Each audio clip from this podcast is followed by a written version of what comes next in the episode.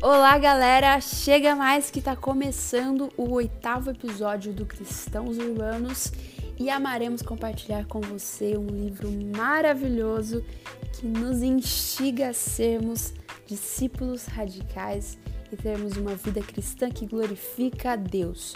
E hoje você vai conhecer esse livro curto, fininho, mas muito profundo.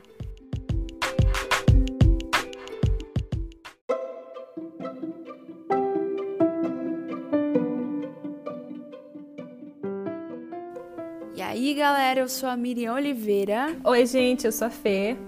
Estamos aqui de novo. Esse já é o segundo podcast que eu faço com a Mi. É muito bom estar com vocês. Muito bom te receber aqui, Fer.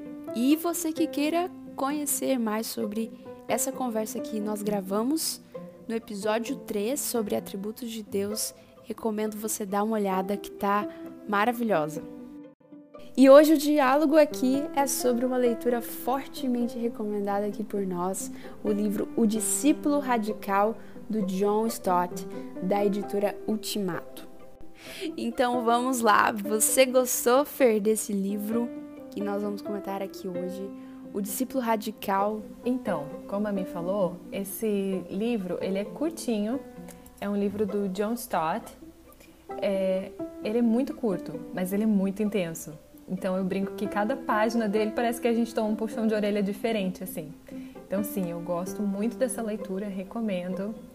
E, enfim, muito bom poder falar sobre ele. Que bom. E eu acho que uma forma da gente conseguir fazer uma boa leitura de um livro, né, é fazendo anotações do livro, poder poder realmente digerir o livro. Hoje, às vezes é tudo tão rápido, o mundo é tão acelerado que nós não conseguimos digerir as coisas, refletir sobre as coisas, né? Então, uma coisa que ajuda é fazer anotações. E eu queria até te perguntar, Fer, como é que você geralmente faz as suas anotações de uma leitura?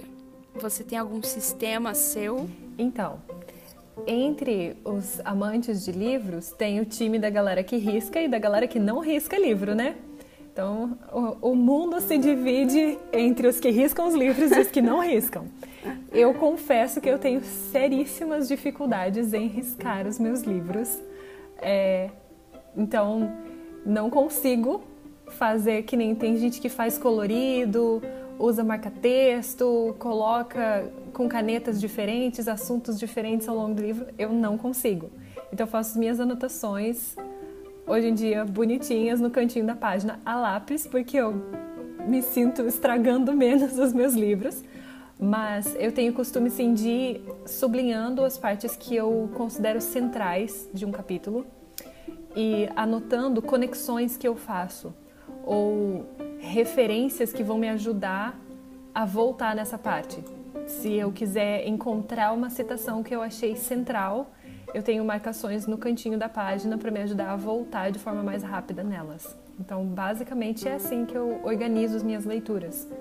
É, eu vou sublinhando aquilo que eu acho mais importante e anotando no cantinho referências para, se eu quiser encontrar de novo essa marcação, eu encontrar de forma mais fácil, porque frustrante, né? Quem nunca marcou uma coisa genial em um livro depois ficou uma vida tentando encontrar de novo e não acha mais. Então eu faço essas marcações mais para conseguir voltar e encontrar mais fácil. Exatamente, gente. Fica aí a dica. Anote em algum lugar. É, mas é bom, é bom. Eu, eu geralmente eu gosto de anotar. Eu acho que eu consigo pensar mais junto com o autor, sabe? Então fica aí a sugestão. E sobre o livro mais especificamente, né, o do John Stott, O Discípulo Radical, que foi uma leitura que nós fizemos ao longo desse primeiro semestre né, de 2020 num clube do livro liderado pela Fer. E foi muito legal, né, Fer, a gente fazer essa leitura em grupo. Sim, foi uma experiência muito boa. Foi a minha segunda vez é, lendo esse livro. Foi bom retomar em grupo. Parece que a visão é diferente, né? Quando as pessoas trazem perspectivas uhum. do, da realidade delas, né? Do que elas estão vivendo e tal. E Fala pra gente o que, que basicamente, assim, o que, que pode resumir a mensagem desse livro, o que, que esse livro basicamente fala. Nossa, difícil, né? Mas então, sim, a, a experiência de leitura em grupo é muito enriquecedora. Eu gosto muito da forma como a gente consegue aproveitar o livro. Então, como a Mi falou, a gente fez esse clube do livro e essa foi, foi a primeira obra que a gente leu em conjunto. É, e é muito legal, porque a gente acaba percebendo coisas que a gente não tinha percebido antes por causa da opinião da outra pessoa. Então, se eu fosse resumir, o Discípulo Radical, ele, vai, ele tem oito capítulos, e em cada capítulo, John Stott vai tratar de um aspecto diferente da vida cristã ou da vida de um discípulo como ela deveria ser, e geralmente em tópicos que a gente não presta muito atenção. Então, por isso que eu acho tão genial ele fala sobre assuntos que geralmente o, um cristianismo básico vai não vai tratar. Então eu acho muito interessante. Legal. Muito bacana também é logo no começo do livro ele separa o discípulo da multidão.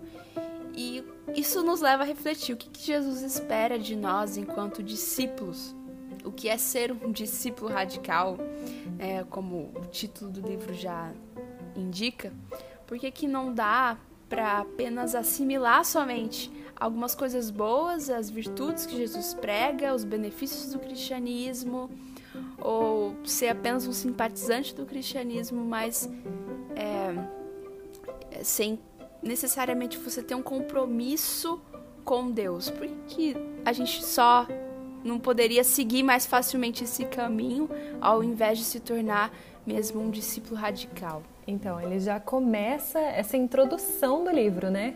Eu brinco que a gente tem mania de pular as introduções e ir direto para o primeiro capítulo. Nessa obra especificamente, eu recomendo muito que se leia essa introdução, porque ele explica o porquê desse título.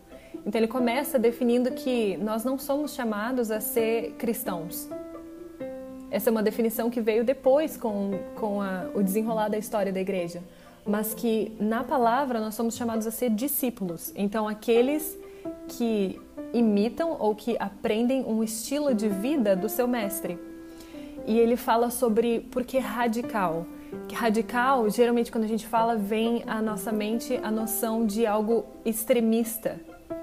Mas que ele traz a definição de radical aqui na, no fundamento da palavra mesmo, como algo que vem de uma raiz. Então ele fala sobre ser discípulo na parte raiz da nossa vida, naquilo que é mais profundo em nós, para que a partir dessa transformação como um discípulo na parte mais profunda, o restante da nossa vida se desenrole num, num fluir dessa vida. E isso responde um pouco o porquê que não dá para ser um simpatizante da causa de Jesus uhum. ou de só querer aquilo que a gente vê como benefícios da moral cristã, digamos assim. Isso. É, ele trata do cristianismo como ele realmente é, como um estilo de vida completo e que atinge e afeta todas as áreas da nossa vida, não só nossa, as nossas regras de moral. Então, ele fala sobre todos os aspectos da nossa vida precisam refletir a vida de um discípulo. Até, é, geralmente as pessoas ficam um pouco escandalizadas quando eu menciono que Nietzsche define o cristianismo assim. É, Nietzsche, tão, é, um nome tão polêmico no meio cristão, se a gente vai citar ele, né? Mas ele, ele conhecia esse aspecto do cristianismo como uma, um estilo de vida completo. Então ele fala que não existe como uma sociedade querer exigir ou esperar que exista uma moral cristã sem que exista um cristianismo como um todo. Então, é impossível que haja moralidade cristã sem adoração ao Deus cristão. Exigir uma coisa sem a outra é ilógico. E é basicamente isso. Não tem como a gente exigir de uma sociedade uma moralidade cristã, sendo que a sociedade como um todo não adora ao Deus cristão, então não entende o Deus cristão como fundamento da sua vida. Então, obviamente, não só a sua moralidade, mas os demais aspectos da sua vida também não vão funcionar nesse sentido. Então, por isso a necessidade do, do discípulo como algo radical, ou seja, profundo, e por isso que não funciona a gente querer ser só simpatizante do cristianismo sem entendê-lo como um aspecto completo ou como um fundamento, um parâmetro completo para a nossa vida. Muito bom, Fer. E nesse caso não dá para a gente assumir apenas uma cultura cristã. Seria isso? Uhum. Exato, não dá para tentar assumir uma cultura e uma moralidade cristã sem que o cristianismo seja o fundamento completo da tua vida. Que demais.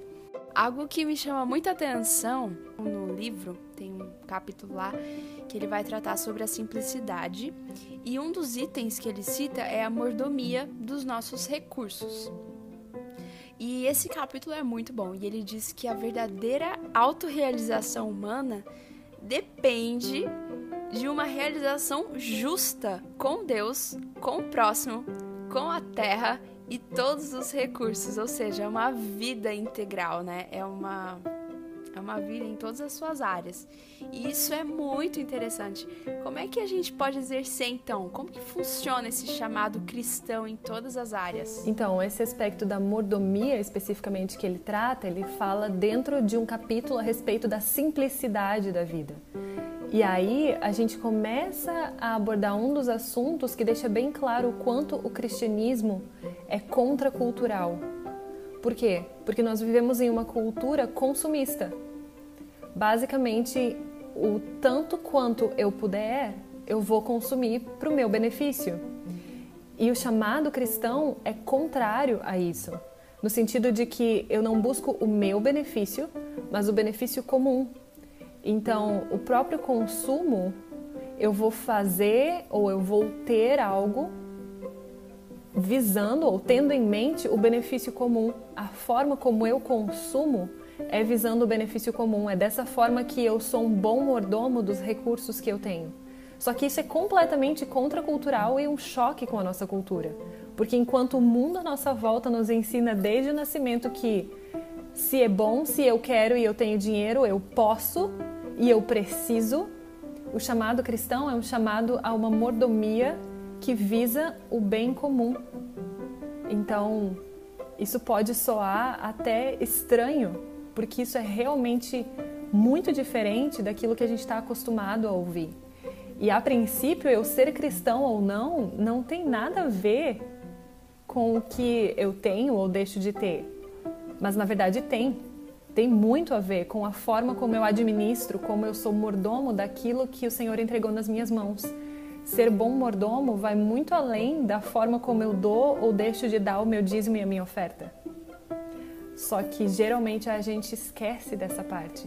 Esquece que tudo aquilo que é colocado nas nossas mãos é nossa função ser um bom mordomo. E não só consumir porque me faz bem, me faz confortável então, não à toa o nome desse livro é Radical, porque ele trata de aspectos assim, inclusive da nossa vida, que parecem tão superficiais ou tão irrelevantes com relação ao meu cristianismo, mas não são. Que demais, Fer! Me fez lembrar, inclusive, de um documentário da Netflix, que vocês podem até conferir aí, gente, que se chama História Direto ao Assunto e lá comenta no primeiro episódio sobre o fast food, que desde os anos 20 até agora né, teve essa evolução que de repente tomou os Estados Unidos e consequentemente tomou o mundo. Não tem um lugar que não tenha um McDonald's, não tem uma cidade que não tenha um McDonald's, né? E que moldou a vida das pessoas, sabe? De fato. E achei muito legal a forma como eles explicaram que a própria sociedade foi assumindo uma postura de consumo muito feroz, assim, devido à vida corrida das pessoas, sabe? Eles precisavam e preferiam coisas rápidas, uma comida muito rápida. Aí entrou micro-ondas e tal, porque a, isso impactou muito a produção alimentícia, né? Ela estava evoluindo em uma escala industrial. E esse é um tipo de mordomia, né, fazendo um mau uso dos nossos recursos. Uhum. E a gente sabe que o fast food não é bom, né? Mas mesmo assim ainda está presente na vida das pessoas, apesar de que diminuiu bastante até, né? Nos últimos anos, afetou muito a saúde das pessoas. É, diabetes provocou uma série de problemas, até câncer. Mas aí os médicos e nutricionistas começaram a alertar as pessoas, né? E aí isso afetou as lanchonetes, o fast food. E eles tiveram que fazer uma mudança, né? Assumir a, a tendência do vegano, é, ou pratos com mais salada, ou pratos só com salada. Diminuir o tamanho dos lanches. E além de afetar a saúde das pessoas, também afetou o meio ambiente. Porque a, a pecuária teve que acompanhar essa produção de carne em larga escala. E os gases que as vacas produziam, né, estavam afetando e contribuindo até para o efeito estufa. Então, por precisar de muita carne, precisava de mais vacas. Isso é só um aspecto, né? É um aspecto bastante pequeno, assim, se a gente for analisar só a questão de fast food. Mas de, de forma geral, o quanto a nossa sociedade é, é uma. são péssimos mordomos daquilo que Deus criou e entregou nas nossas mãos. Então, enquanto não que seja errado nós nos utilizarmos daquilo que Deus criou, afinal Ele nos colocou para administrar a criação, mas o erro começa em nós exagerarmos nesse consumo, em a gente acabar degradando a natureza e exaurindo mesmo os nossos recursos em busca desse consumo, dessa satisfação desenfreada. Então, aí a gente analisa um aspecto micro em um problema que é intrínseco em toda a sociedade. Em todos os aspectos do, da, da nossa relação social, a gente exagera no nosso uso. Então a gente abusa dos recursos que nos foram disponibilizados e acaba prejudicando tanto a criação quanto a nós mesmos. Verdade, né? E o livro todo é muito marcante. E uma das lições mais importantes que eu me chamaram a atenção quando eu li a primeira vez foi esse ponto da criação. E que talvez seja novo também para muita gente, para muito cristão que é justamente esse fato de considerar ser um dever, tanto para com Deus quanto para com as pessoas, o cuidado com o meio ambiente. Isso chamou muito a minha atenção logo a primeira vez que eu li. E para você também te chamou a atenção? Então, é, eu já dei uma, uma mencionada nessa forma como nós abusamos dos recursos que nos foram disponibilizados, porque isso é muito pouco tratado no meio cristão. Inclusive, soa até um pouco, uh, talvez, politizado o mencionar questões ambientais e questões de cuidado com a criação.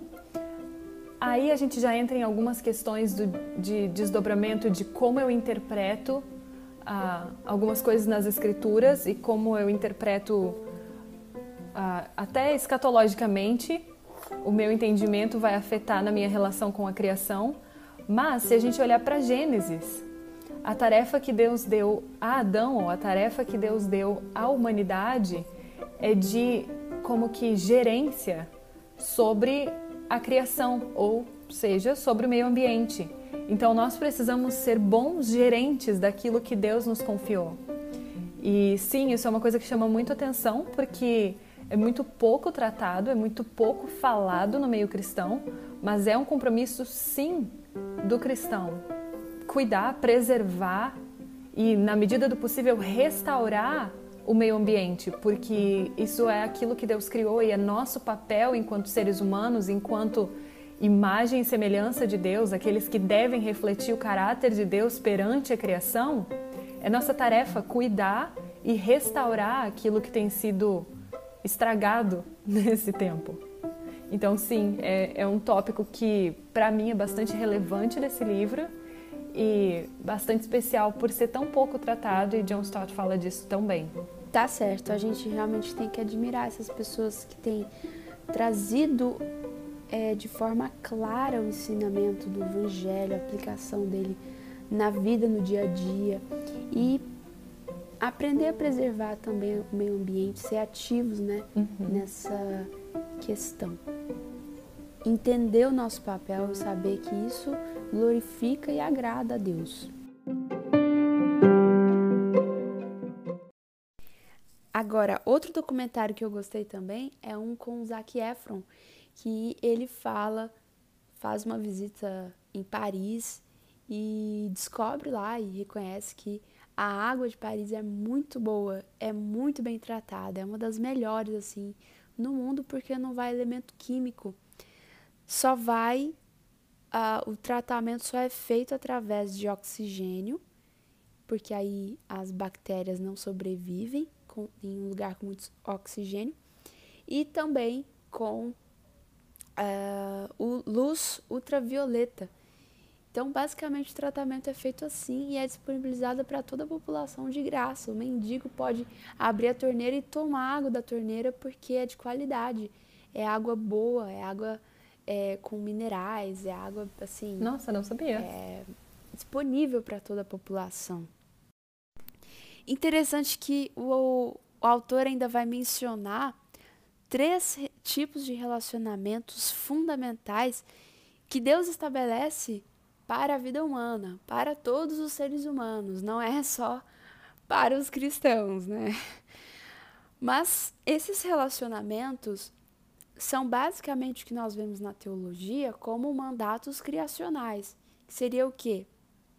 O relacionamento com Deus mandato espiritual, o relacionamento com o outro é o mandato social e o relacionamento com a criação e o cuidado com a criação, que é o mandato cultural.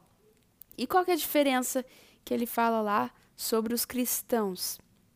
É que os cristãos, eles são novas criaturas e que à medida em que são transformados à imagem e semelhança de Jesus, nós somos, como cristãos, redimidos nessas três áreas, ou seja, não é só na minha vida com Deus, mas é na minha vida com o próximo, é na minha vida com o cuidado com a criação. Então a gente é chamado para iluminar o mundo nessas três áreas. Mas aí vem a pergunta que não quer se calar, Fer. Por que, que a gente falha tanto nessa compreensão? Por que, que nós temos dificuldade de trazer isso para a nossa vida prática? Em outras palavras, que você gosta muito de responder, o porquê que o número de cristãos no Brasil só cresce e o país não muda? Essa é uma pergunta que, como tu falou, eu amo responder é, e eu uhum. amo fazer para as pessoas, porque boa parte dos cristãos não se dá conta ou não se questiona a respeito disso. E infelizmente isso acontece porque muitos vivem um cristianismo que é mais uma prática que eu adoto na minha semana. Então, é um compromisso que eu tenho na minha agenda de domingo e um tempinho que eu preciso tirar todos os dias ali para orar quando eu acordo ou antes de dormir, ou eu preciso fazer a minha leitura bíblica e pronto, esse é o meu compromisso. Então, o cristianismo passa a ser mais um compromisso na minha agenda. E aí eu tenho o cristianismo e todas as outras coisas que eu faço também. E isso não funciona porque quando eu separo, eu divido o cristianismo como: ah, não, ah, eu ser cristão responde às minhas necessidades espirituais, acalma minha alma, é, ajuda a minha mente a ter paz e pronto, é isso. E aí depois eu tenho o resto da minha vida. O cristianismo não é algo fragmentado dessa forma. E quando eu vivo o cristianismo só para uma parcela da minha vida, o restante da minha vida vai ser respondido por outras ideologias, por outros princípios que não o fundamento cristão que é a palavra de Deus. E é por isso que as coisas não mudam. É por isso que não funciona. Porque boa parte dos cristãos vai pensar que tudo bem, o cristianismo responde como eu posso ser perdoado e como eu faço para ir para o céu, mas a Bíblia não tem nada a ver com as contas que eu tenho para pagar no fim do mês. Ou com a forma como eu reciclo meu lixo. O que, a Bíblia tem a dizer sobre isso? Não tem nada a ver. Na verdade, tem. O cristianismo precisa ser essa forma completa de viver. E se ele não for, as coisas vão continuar dessa forma. A gente vai tentar restaurar só no, o nosso relacionamento com Deus, enquanto o nosso chamado enquanto cristãos é para recuperar ou para restaurar o nosso relacionamento nesses, nessas três áreas: o nosso relacionamento com Deus, nosso relacionamento com o próximo e o nosso relacionamento com aquilo que foi criado por Deus.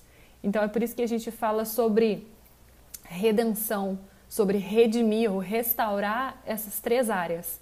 Só que boa parte dos cristãos hoje vive só numa tentativa de, ainda inclusive de forma fragmentada, restaurar a minha relação com Deus. Então, o meu cristianismo serve para eu dizer como eu sou perdoado e como eu faço para ir para o céu. E o restante é só a minha vida. Então, as coisas não mudam, porque eu vivo uma colcha de retalho. Eu pego um quadradinho de cristianismo e eu tento costurar no meio de todo o resto. Enquanto o cristianismo deve ser a trama do tecido completo que vai formar nossa vida e não só um quadradinho de uma colcha de retalho. Então as coisas acabam não funcionando porque o cristianismo é mal entendido e porque é mal entendido ele é mal vivido. Amém. Glória a Deus. Nós precisamos mesmo viver o Evangelho 360, uma vida integral, aprender a colocar isso na prática, independência a Deus e aprendendo uns com os outros, vivendo em comunidade, porque a gente sempre tem o que aprender uns com os outros, né? A gente não consegue viver tudo isso sozinhos. É, eu sei que nessa pandemia é difícil porque todo mundo agora se encontra virtualmente, mas a gente sempre tem o que ajudar e aprender, e é assim que nós somos formados. É através da convivência com o outro que nós também somos formados como cristãos crescendo no amor a Deus. E Fer, muito obrigada pela sua presença, como é bom aprender com você e terão outras vezes também, viu, Fer? tá bom, é um prazer estar com você sempre e falar desse assunto que eu gosto bem pouco, né? Então, é muito bom estar com vocês. Aguardaremos as próximas vezes nos encontramos por aqui. Isso aí, Confira também os vídeos da Fer, conheça o Instagram dela, o trabalho dela, que tem abençoado muito a vida das pessoas e tem trazido clareza do Evangelho, da teologia de forma simples. E, gente, Deus abençoe a todos nós e até o próximo episódio.